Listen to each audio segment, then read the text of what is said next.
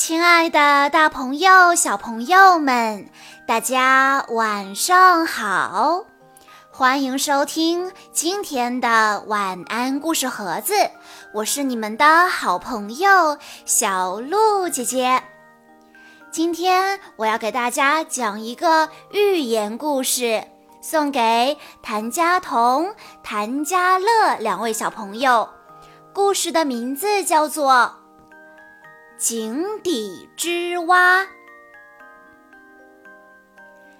在一口枯井的井壁上，有一个拳头那么大的石洞。从洞口进去，往里跳十步，然后向左拐，再往前跳五步，就是青蛙的家。晴天的时候。这只青蛙总是踩着凹凸不平的井壁跳出井口，在井栏上跳来跳去，或者在井边的草丛里捕捉蝴蝶，特别的悠闲自在。下雨的时候，枯井里积了水，青蛙就舒舒服服地游游泳。泡泡澡，青蛙最喜欢的是雨过天晴后，在井底那一层稀稀软软的淤泥上蹦来跳去，宽宽的蹼打在淤泥上，印下一个个清晰的脚印。每当这时候，青蛙就仰望着井口上方那片圆圆的天空，感叹道：“啊，天下再也没有比我更快乐的青蛙了。”这一天午后，天突然变得阴沉沉的，一阵狂风贴着地面卷过，灌了他一嘴沙尘。呸呸呸！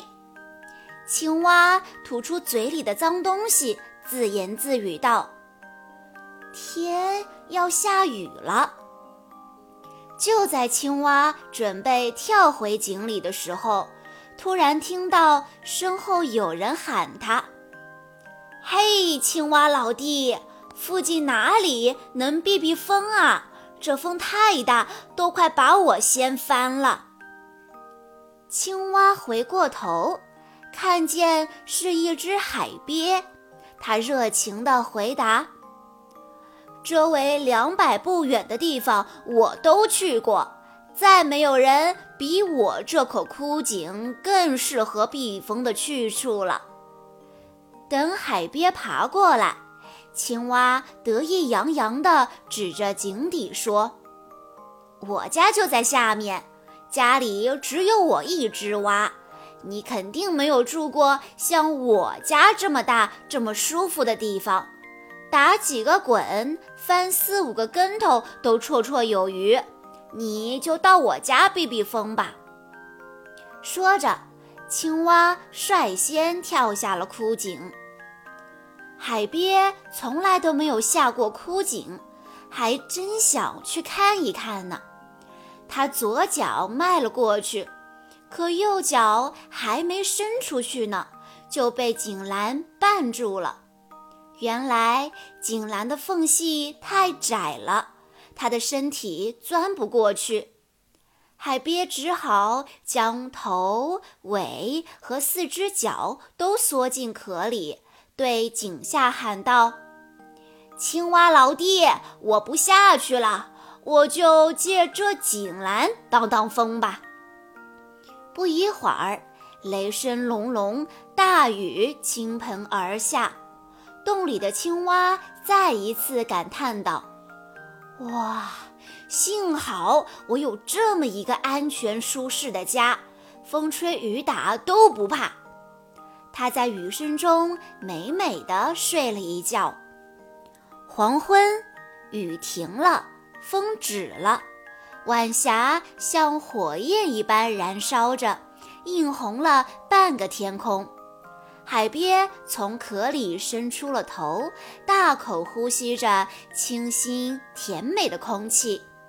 青蛙也从洞里跳出来，惬意地在枯井的积水中游来游去。青蛙想起了海鳖，向上喊道：“海鳖大哥，你还没走吧？”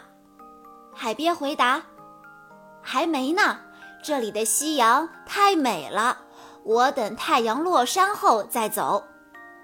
青蛙又说：“海鳖大哥，我的枯井旁边有一个水坑，你就在水坑里住下吧，我们做邻居，每天划划水、踩踩泥，多快活。”海鳖伸头看了看青蛙说的那个水坑。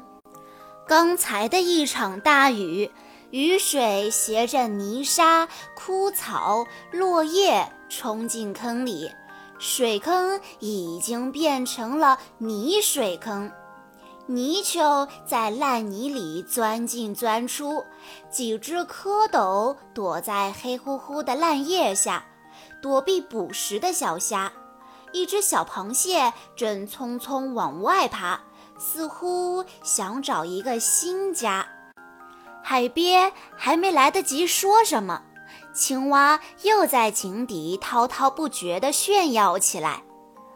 当然啦，那个小水坑跟我这口井相比，肯定是差远了。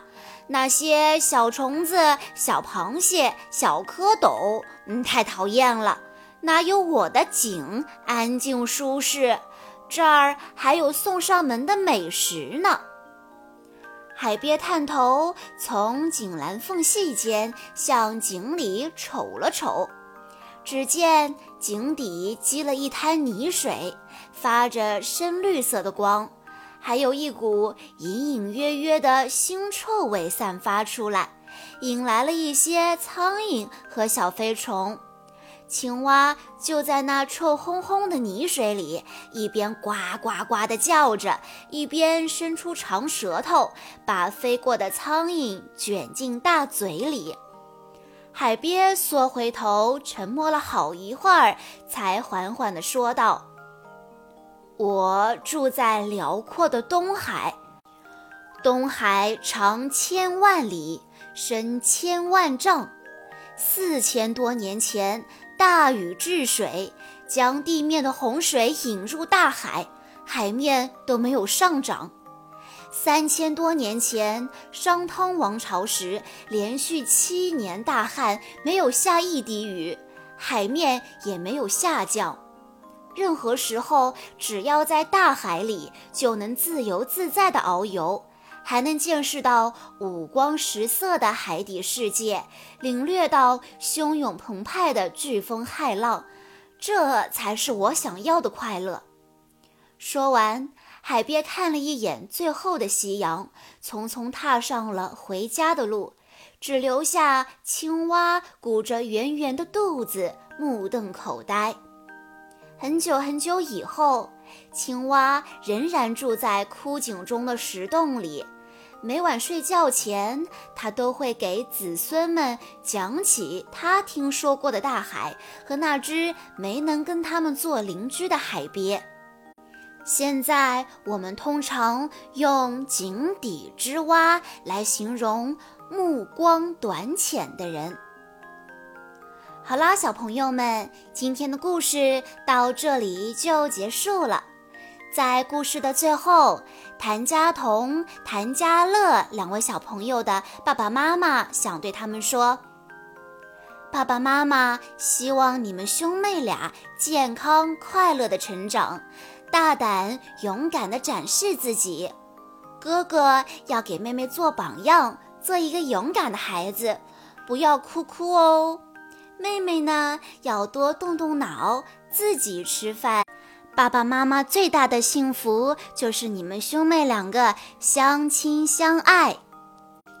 今天的故事到这里就结束了，感谢大家的收听。更多好听的故事，欢迎大家关注微信公众账号“晚安故事盒子”。